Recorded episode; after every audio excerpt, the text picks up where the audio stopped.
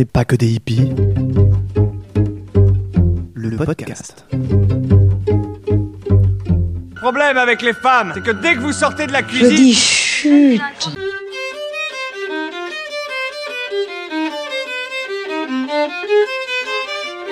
regarde-moi ça.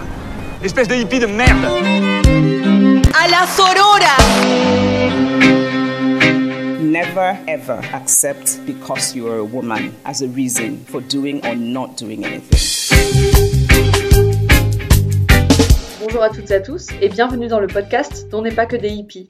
Je suis Julie Lano, naturopathe, thérapeute en psychogestionnel et cuisinière holistique. Et ce podcast est là pour vous parler d'alimentation, de bien-être, de psychologie, le tout saupoudré d'un peu de féminisme.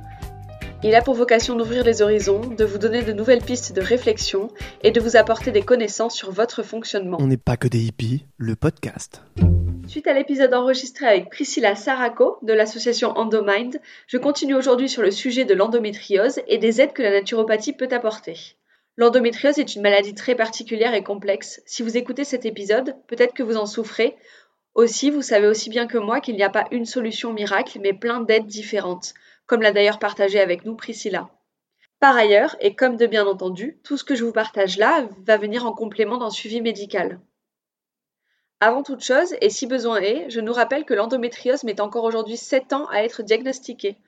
Un retard aberrant, clairement dû au peu de crédit accordé jusqu'à il y a peu à la santé dite féminine, entre guillemets, et à la prise en compte des douleurs liées au féminin, SPM, TDPM, endométriose et même accouchement.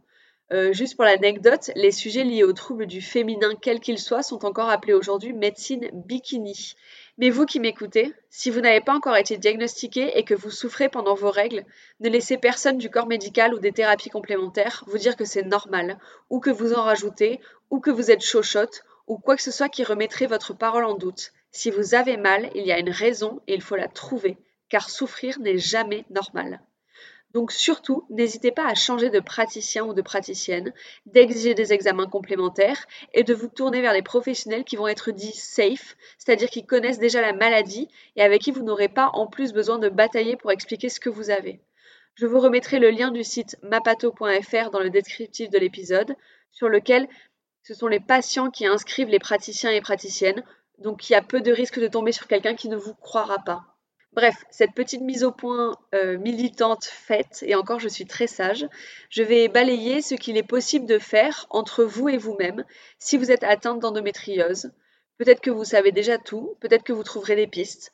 Bien entendu, je ne peux pas vous partager des noms de compléments alimentaires, ni même vraiment des plantes, puisque je ne vous connais pas et je ne connais pas vos besoins.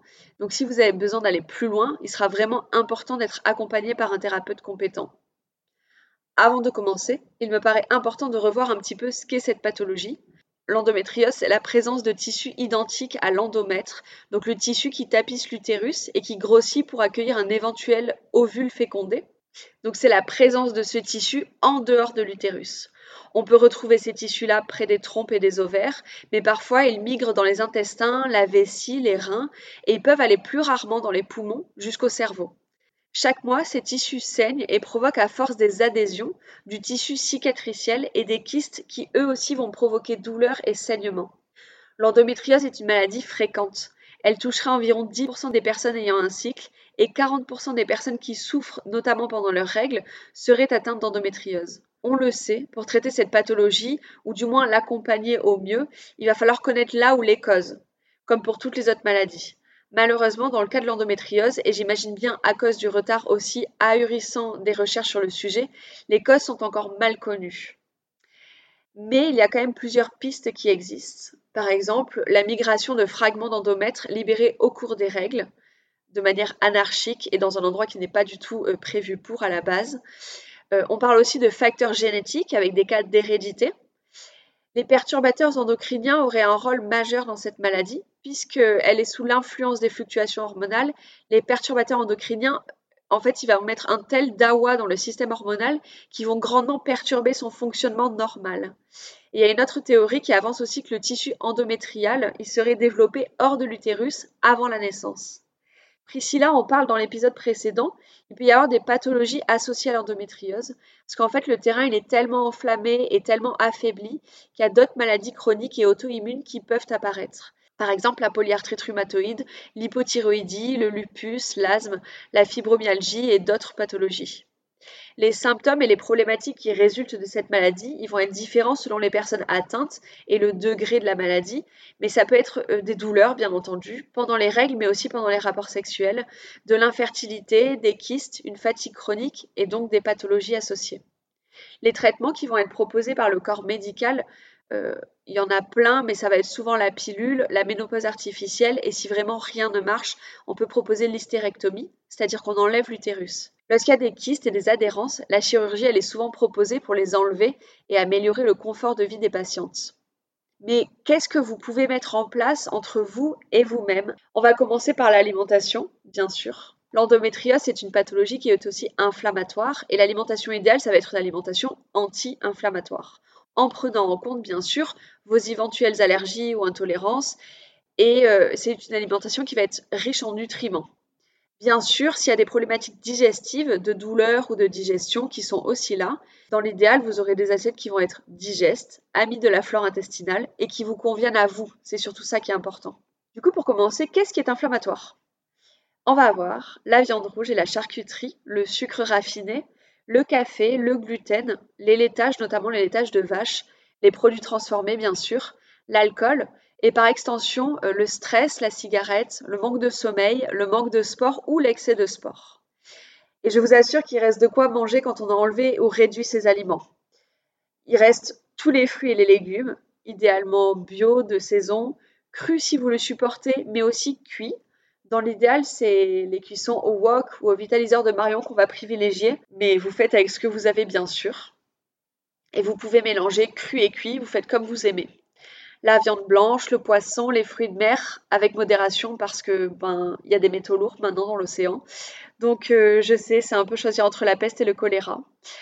Les œufs fermiers, vous allez les préférer à la coque ou au plat avec le jaune cru. Le fromage de chèvre, qui reste inflammatoire mais bien moins que celui de vache toutes les céréales sans gluten, les légumineuses qui vont être bien cuites avec des épices carminatives, par exemple comme le cumin en grains, si jamais ça vous provoque des gaz, les oléagineux, les fruits secs, les super aliments comme les graines germées, les algues, les jus de légumes, les herbes aromatiques et les épices. Et les aliments qui vont être vraiment estampillés anti-inflammatoires, il y a le curcuma, que je ne vous conseille pas de prendre avec du poivre, euh, comme tout le monde le préconise, si jamais vous avez déjà les intestins fragiles, et les oméga 3, que vous allez trouver dans les huiles de colza, de noix, de chanvre, les graines de chanvre et de chia, les noix et les petits poissons gras. Et il y a le gingembre et la cannelle. Bien sûr, cette liste-là, alors déjà, c'est pas exhaustif et elle est adaptée en fonction de vos capacités digestives et de vos goûts. On est en 2021, on a la chance d'avoir plein d'alternatives, notamment avec les laitages. Du coup, vous allez pouvoir remplacer le lait par des boissons végétales ou faire les vôtres, c'est hyper simple à faire. Les yaourts par des yaourts végétaux ou de chèvre, et vous pouvez même faire du fromage vegan. Il n'y a pas vraiment de consensus dans les études scientifiques sur le soja. Euh, certaines disent qu'il y a des phytoestrogènes, d'autres non. Du coup, dans le doute et dans l'idéal, c'est quelque chose que vous allez éviter, mais très clairement, vous pouvez consommer du soja de temps en temps. Sachant qu'on a aussi des phytoestrogènes, a priori, dans le trèfle rouge. Euh, on est bien d'accord que je pense que personne ici ne consomme du trèfle rouge, mais je le dis quand même. Et le lin. Le gluten peut aussi poser problème à forte dose, notamment si vous avez les intestins fragiles. Si c'est le cas pour vous, bah du coup le gluten il va pouvoir aggraver l'inflammation qui est déjà présente. Pour le savoir, le plus simple entre guillemets, c'est d'arrêter complètement pendant une quinzaine de jours sans rien changer à côté et de voir s'il y a une amélioration au niveau digestif pour vous. Si oui, ça peut vouloir dire que le gluten a une influence néfaste sur vous et du coup vous allez le garder pour des vraiment des occasions et on sait par contre que la restriction cognitive qui va être inhérente à ce type de régime ou de rééquilibrage alimentaire, ça peut amener beaucoup de frustration, d'autant plus quand c'est pas un choix fait en liberté, mais par contrainte à cause de la maladie. Alors je pense que c'est très important que vous sachiez que pour prendre soin de vous, si vous avez une endométriose, l'alimentation elle est très importante, on le sait, mais ça fait pas tout. Du coup, si de temps en temps, il y a un bout de fromage, une bière ou plusieurs, du tofu, de mon point de vue, c'est pas ça qui va freiner euh, vos avancées, ni votre, euh, votre mieux-être. Euh, votre santé mentale est aussi très très importante. Donc, faire attention à ce que vous mangez, oui. Être dans la restriction pure et dure et l'interdit absolu, non. Une autre composante indispensable à la santé en général, mais pour l'endométriose en particulier, bah, c'est l'exercice physique. Priscilla en a aussi parlé dans l'épisode précédent. Alors bien entendu, je ne suis pas en train de vous dire qu'il faut vous forcer si vous êtes plié en deux de douleur sur votre canapé, pas du tout, mais plutôt de profiter des moments d'accalmie pour avoir une routine sportive qui va être adaptée et qui vous plaît. Vous allez pouvoir pratiquer par exemple bah, le yoga, qui est un peu l'allié euh, numéro 1 avec la marche, à condition de faire un yoga qui est adapté, c'est-à-dire pas de yoga hormonal, mais bon, tout le reste, c'est OK. Il y a des asanas, donc des postures qui sont particulièrement recommandées pour soulager les douleurs, comme la posture du papillon. Et moi, je vous conseille la chaîne YouTube d'Ariane, euh, qui s'appelle Yoga Coaching, et qui propose des séances dédiées à l'endométriose, au syndrome prémenstruel et aux douleurs de règles. La marche, donc, rapide ou en mode balade, le tout, en fait, c'est de se mettre en mouvement. Le pilate, qui peut aussi vous permettre de vous renforcer vos muscles en douceur. Les cours de danse ou la danse en général, ça peut être un bon moyen de bouger en vous connectant à votre souffle et à votre corps. Et bien sûr, bah, tous les autres sports, hein, tant que vous y prenez du plaisir et tant que vous ne puisez pas dans vos réserves. L'environnement, c'est une composante hyper importante. Je l'ai dit au début de l'épisode, les perturbateurs endocriniens, ils sont largement pointés du doigt dans l'endométriose. Leur action, elle est ultra délétère pour la santé parce qu'en fait, ils vont mimer l'action d'une hormone naturelle ou alors bloquer l'action de l'hormone naturelle en saturant son récepteur ou encore perturber la régulation de la quantité d'hormones. Et en fait, on va les trouver dans plein de choses, notamment les cosmétiques non bio, les plastiques, les produits d'entretien chimique, la pollution atmosphérique, l'eau du robinet et les viandes bourrées d'hormones et d'antibiotiques. Du coup, pour les éviter, l'idéal, ça va être d'utiliser des ustensiles de cuisine en bois, en verre ou en inox, des bees wrap au lieu des films plastiques quand vous mettez des choses dans votre frigo, par exemple, et vous pouvez les faire vous-même, et d'utiliser bah, une gourde en inox ou en verre à la place des bouteilles plastiques. Le problème, c'est que l'eau du robinet, elle reste aussi bourrée d'hormones de synthèse, euh, les résidus de pilules et de médicaments, entre autres. Aussi, dans l'idéal, il vaut mieux la filtrer il y a des filtres spéciaux qui existent et qui enlèvent vraiment ces résidus médicamenteux et hormonaux. Vous allez aussi, dans l'idéal, privilégier les produits ménagers bio et faits maison. Il y a un milliard de recettes sur Internet et la vérité, c'est qu'il vous faut quatre ingrédients différents pour tout faire. Donc en plus, ça coûte moins cher. Et bien sûr, euh, dans l'idéal, vous allez préférer les cosmétiques bio. Et quand je dis cosmétiques, c'est pas que le maquillage, mais c'est aussi euh, gel douche ou savon, euh, les crèmes, les shampoings, voilà, les produits pour les cheveux. Et là, je vous conseille de vous munir de l'application qui s'appelle Mireille App, qui a été co-créée par la petite Gabi et qui est vraiment génialissime et complètement indépendante. Autre chose, le stress. Alors le stress, c'est de la merde, on le sait.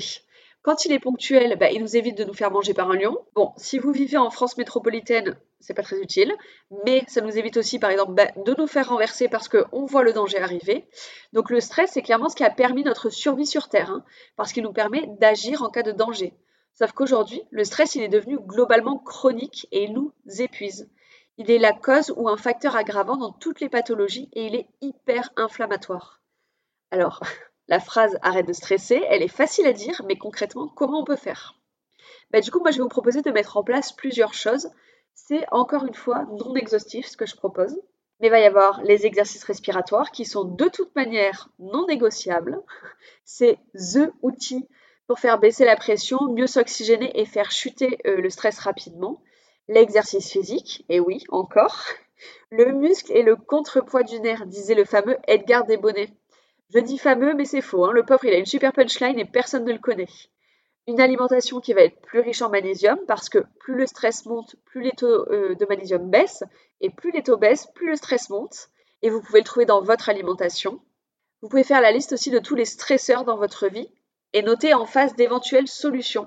Parfois, il y en a des simples à mettre en place. Ça peut prendre du temps, mais de cette manière, vous allez pouvoir réduire petit à petit la charge de stress.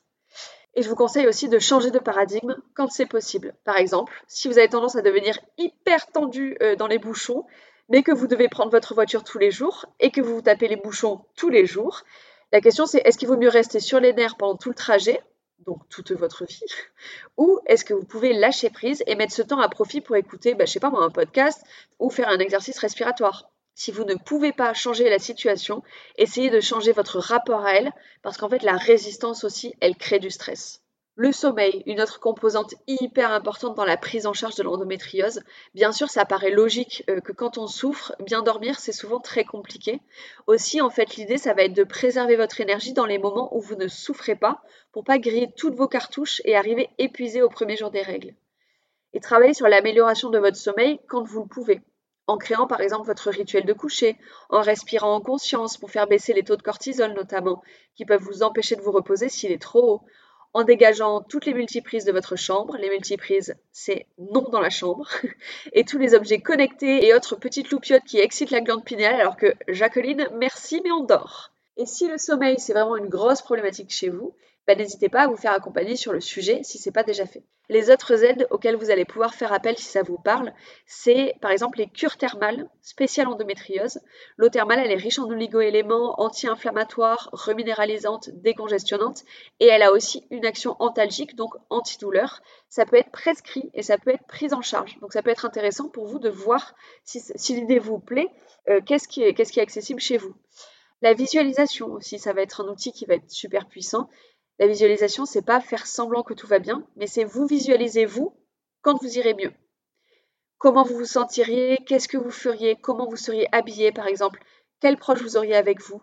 En fait, on va envoyer de manière régulière, idéalement tous les jours, des images, et les images, c'est le langage du cerveau, des images positives, pour dire que c'est possible et qu'on se sentira aussi bien que ce qu'on imagine lorsque ça arrivera. Et on le sait, le mental, dans tous les processus de mieux-être et de guérison, il a un rôle primordial. En fait, on peut en faire notre meilleur allié ou notre pire ennemi. Les thérapies complémentaires, manuelles, comme l'ostéopathie viscérale, ou il y a des kinés aussi qui sont spécialisés en viscéral, la médecine ayurvédique, la médecine chinoise ou toute autre thérapie qui prend en compte la psyché également. Ça peut être une psychothérapie, de l'hypnose, une thérapie psychocorporelle comme le psychogestionnel la méditation en pleine conscience, ça va être super important. Euh, ça peut être de la méditation assise, couchée, ça peut être de la méditation quand vous allez vous promener, quand vous faites la vaisselle même. Euh, en fait, c'est être dans l'instant présent et essayer de calmer le flot de pensée euh, sans juger ce flot de pensée-là. La sophrologie, ça peut être un outil hyper puissant pour vous, pour la gestion de la douleur, mais la gestion du stress aussi. L'écriture, l'art-thérapie, ça peut jouer un rôle majeur dans votre mieux-être. Il y a autre chose qui me paraît vraiment hyper puissant comme outil, c'est la reconnexion à votre cycle. L'endométriose, c'est une pathologie du cycle, hein, on l'a bien compris. Donc si vous en souffrez, vous subissez votre cycle, ce qui est absolument compréhensible. Ça peut être intéressant de vous pencher sur ce cycle justement, mais dans son entier, et de comprendre ses fluctuations. Vous pouvez vous plonger par exemple dans le féminin sacré si ça vous parle pouvez lire euh, Lune rouge de Miranda Gray pour ouvrir vos horizons et voir le cycle dans son ensemble. Et je peux aussi vous conseiller de faire le programme de Cécile de Hurty-Bigara et Ilia Renon. Ilia, elle est elle-même atteinte d'endométriose. Ce, ce programme-là, il s'appelle Post Sacré et en fait, il vous permet de reconnecter votre corps et votre esprit et surtout de partir à la découverte ou à la redécouverte de votre cycle, mais en douceur. Il y a des huiles essentielles aussi euh, pour la douleur, comme le basilic sacré ou l'estragon, qui peuvent éventuellement atténuer les douleurs. Il y a des fleurs de bac qui vont être super puissantes euh, pour vous aider euh, à changer certains états émotionnels en fonction de votre problématique. Et la phytothérapie, bien sûr, qui va être un appui excessivement important. Mais voilà, je ne peux pas vous partager de plantes spécifiques parce qu'en fait, chacune va avoir des actions qui lui sont propres et il faut qu'elles soient bien sûr 100% adaptées à vous il y a, oui, autre chose que j'ai oublié de dire, on va aussi s'occuper de l'état euh, intestinal, l'état de la flore intestinale et l'état du foie également, parce que le foie, bah, c'est euh, un organe qui a plus de 300 actions dans notre corps, qui est d'une importance, mais juste capitale, et qui sert aussi à recycler les hormones. Donc si notre foie est engorgé et que déjà c'est un peu le bazar au niveau hormonal, je dis un peu mais et que déjà c'est le bazar au niveau hormonal, euh, le fait que notre foie soit pas en full capacité, ça peut avoir des effets encore plus euh, délétères et aggraver la maladie. Donc voilà, prendre soin de votre foie, ça passe par euh, éviter de consommer des aliments qui vont lui faire du mal et bah, de l'alcool et de fumer. Ça va être manger des aliments amers qui vont l'aider à se détoxifier mais de manière douce. Et vous pouvez aussi utiliser la fameuse bouillotte que vous allez mettre sur, euh, à l'emplacement de votre foie, donc sous le sein droit, euh, une dizaine de minutes tous les soirs, parce que le foie, comme le reste du corps, se nettoie pendant la nuit. Voilà, c'est la fin de cet épisode. J'espère avoir pu vous transmettre des informations concrètes pour vous aider sur votre chemin avec l'endométriose. Il y a beaucoup d'informations, mais bien sûr, j'ai absolument pas fait le tour de la question. Ce podcast-là, il aurait pu durer six mois, très clairement, pour vous livrer tout ce qui existe, pour vous aider à, aller mieux si vous souffrez de cette maladie. Il existe des livres sur le sujet, des vidéos de partage d'expérience également, et de plus en plus de professionnels de santé se forment à l'accompagnement de cette pathologie, ce qui est une excellente nouvelle euh, vu le retard qu'on a accumulé sur la question. Moi-même, je viens de terminer une formation sur cette pathologie-là et j'ai appris énormément de choses dans sa prise en charge. Si vous avez des retours à faire sur cet épisode, euh, que vous voulez partager quelque chose, ben, je reste joignable par mail comme d'habitude à paquedip.gmail.com et sur Instagram. N'hésitez pas à faire circuler cet épisode, l'envoyer à qui de droit. Si vous l'avez aimé, vous pouvez aussi le partager sur Instagram en me taguant avec le arrobase ou en me laissant 5 étoiles et un commentaire sur Apple Podcast. Je ne sais pas si vous mesurez l'aide que ça m'apporte en faisant ça, mais je vous le dis, ça m'aide énormément à diffuser l'information bien sûr, mais aussi à faire grandir le podcast. Merci de m'avoir écouté, prenez soin de vous et à bientôt dans vos oreilles. Empieza el matriarcado.